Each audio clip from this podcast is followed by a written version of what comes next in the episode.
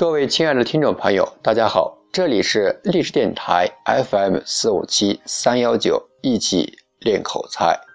这一期节目比较特殊，是关于 SCW 整个社群成员的一项共同活动，做个人成长记录。这一项记录的内容大致包含了我与 SCW 的故事、个人愿景、价值观念。目标、信仰、坚持、反思等十项内容，我也是花了两到三天的时间完成这样的一个任务。虽然任务的内容并不多，但是一次又一次的修改，总希望自己可以拿出相对比较满意的方案。在这样的一个过程中，有两点感触十分深刻，很想和大家进行分享。第一点就是书面表达的作用。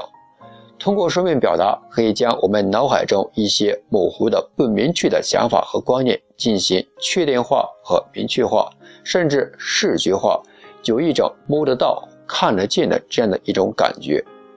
其次就是承诺，其实书面表达也是另一种方式的承诺，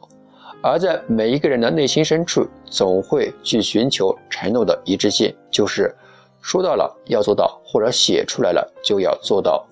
值得值得一提的是，这一期节目将会投稿到 ICW 说话改变世界的官方电台，那里有两万多人将会听到这样的一期节目，所以对于我个人而言呢，也是一件非常重要的事情，因为在冥冥之中有一种强大的监督力在督促着我，一定要把这样的一件事情做好。其实啊，无论是多么美好、多么无与伦比或者堪称完美的方案。归根结底，都需要落实到一个字上，就是做。这让我想起了我们的周总理，他在少年时代也没有做出什么庞大的计划和设想，只说了一句“为中华之崛起而读书”，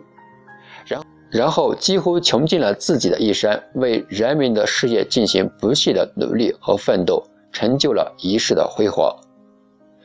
所以，在他逝世那一天，也才有了十里长街送总理这样一种感人至深的场景和情形。